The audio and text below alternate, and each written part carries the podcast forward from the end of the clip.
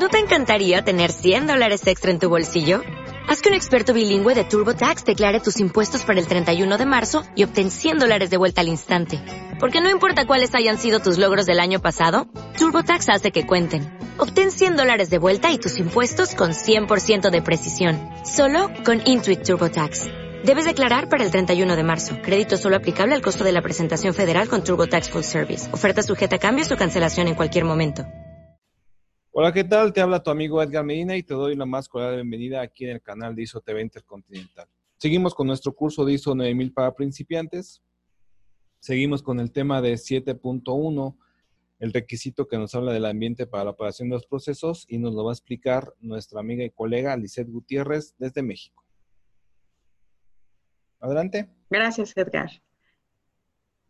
Para este punto vamos a ver algo importante que es ver los requisitos reglamentarios y los requisitos legales. Es muy importante considerar estas partes interesadas, ya que de ella va a depender qué eh, requiero para ver cuáles son los factores que me van a afectar a mí como organización de acuerdo al producto o servicio que yo realice.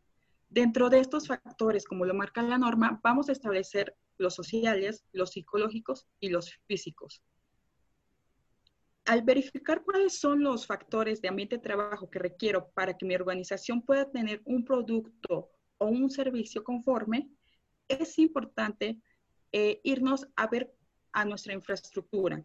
Eh, por ejemplo, en el punto anterior hablamos de que también para llevar a cabo esta infraestructura necesitamos tener condiciones para nuestros procesos de producción, por ejemplo, una temperatura, un calor, una humedad, de acuerdo al tipo de industria a la que estemos, en la que estemos laborando.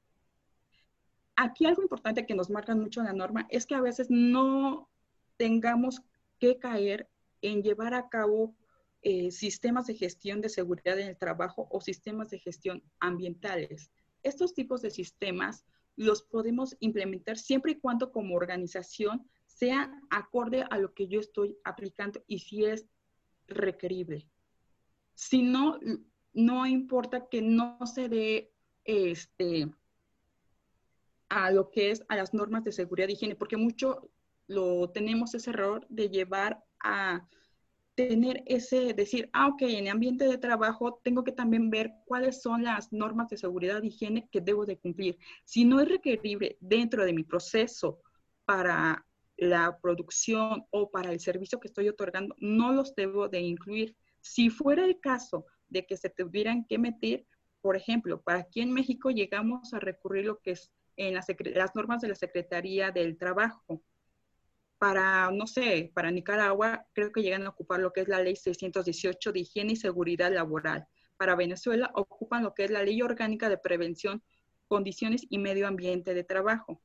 Aquí algo importante, como siempre nos ha recalcado nuestro colaborador y compañero y amigo Edgar, es un ganar-ganar. Aquí yo les pediría que en la parte de comentarios ustedes nos pudieran este, compartir cuáles son los requisitos que deben de dar cumplimiento a las normatividades que piden en su país de acuerdo al sector en donde se encuentra su organismo eh, para ver y poder todos aprender y ver cómo tenemos que dar cumplimientos eh, de acuerdo en el país en el que estamos. Recuerden que esta es una iniciativa en la que tenemos que compartir todos los conocimientos y esta podría ser una de ellas. Espero sus comentarios. Sigamos con qué hacer con el requisito. Aquí vamos a ver ejemplos de eh, un organismo de producción por ejemplo, en las industrias de servicios médicos, farmacéutica, alimentación, aeroespacial o electrónica, tenemos una diversidad de factores que requerimos para tener eh, productos conformes. Por ejemplo, dentro de los factores físicos, tenemos que ver eh, qué temperatura tengo que requerir para llevar a cabo mi producto. Dentro de este proceso, tengo que ver eh, si requiero de ciertas presiones, cierta higiene, tengo que cuidarme de cierto ruido para que a mis colaboradores no, no les afecte y puedan desarrollar bien el trabajo. ¿Qué factores psicológicos van a jugar un factor importante dentro de este ejemplo? Podría ser la reducción de estrés y agotamiento. Yo creo que se aplicaría tanto para servicios y para nuestra producción, ya que el estrés ahorita está jugando en todas las organizaciones y en todo el mundo un factor en el cual las empresas deben de poner mucha atención para que podamos juntos trabajar y tener productos y servicios conformes.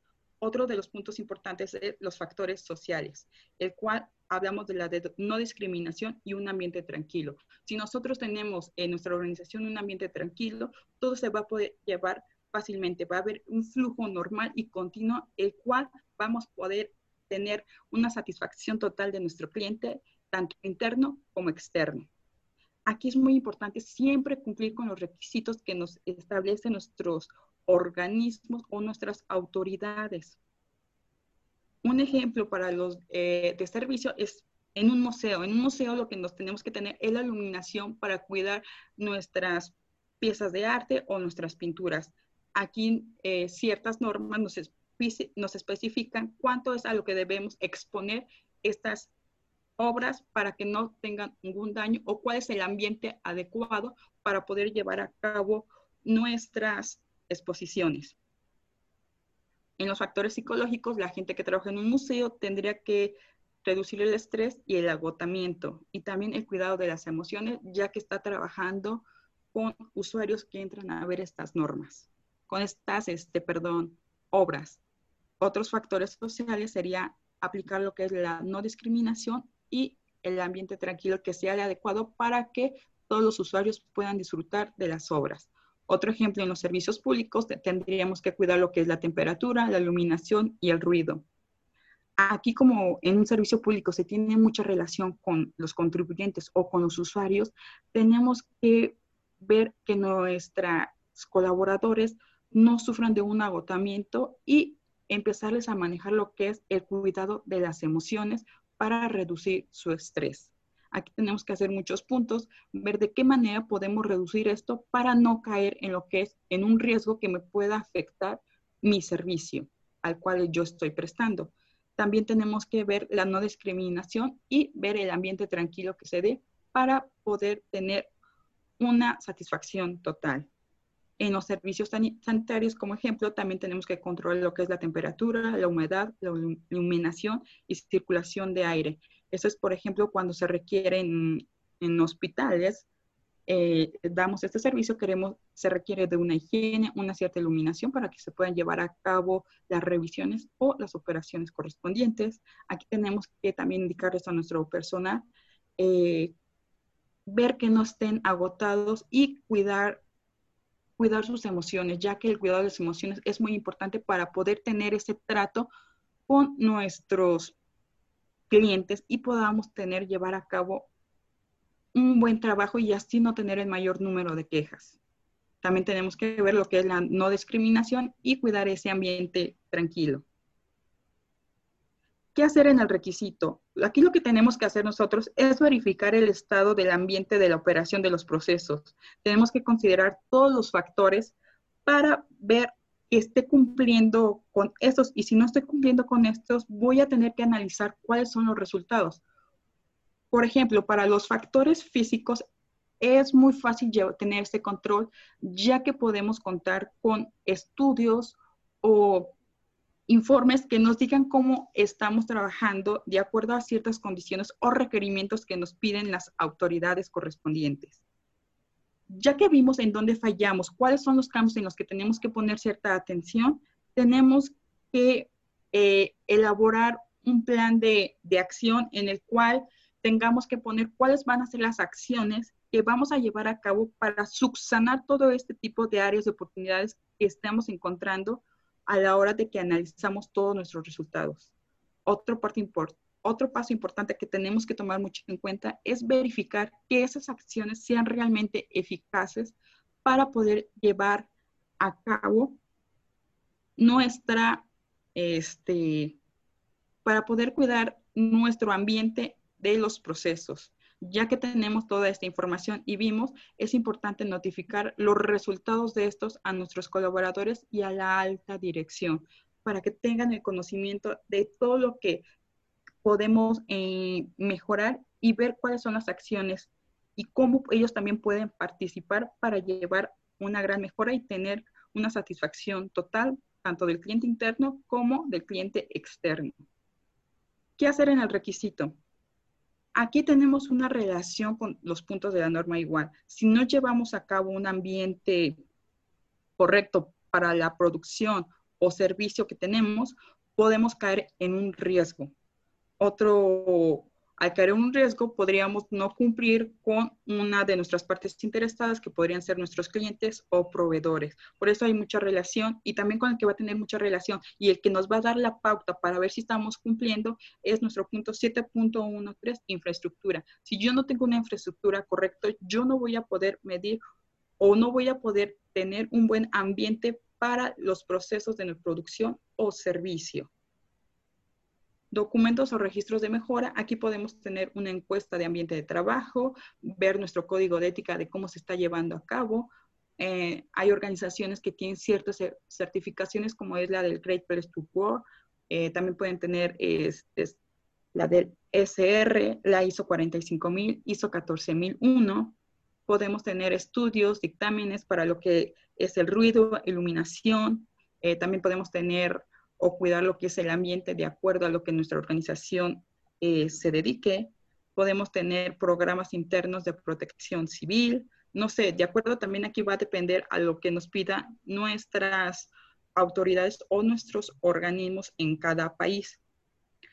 Aquí es un pequeño registro que podemos, es como el que más podríamos utilizar y para ver es una, este, mm, se me fue el nombre, disculpen ustedes, es una encuesta para ver cómo nos encontramos y cómo vamos a ver este ambiente de trabajo. Aquí hay unos apartados, yo les pongo como ejemplos unos apartados eh, en lo que pueden dividir su encuesta y para que vayan realizando las preguntas en las que cuáles ustedes se quieran apoyar para ver cómo se encuentra su este ambiente dentro de sus procesos.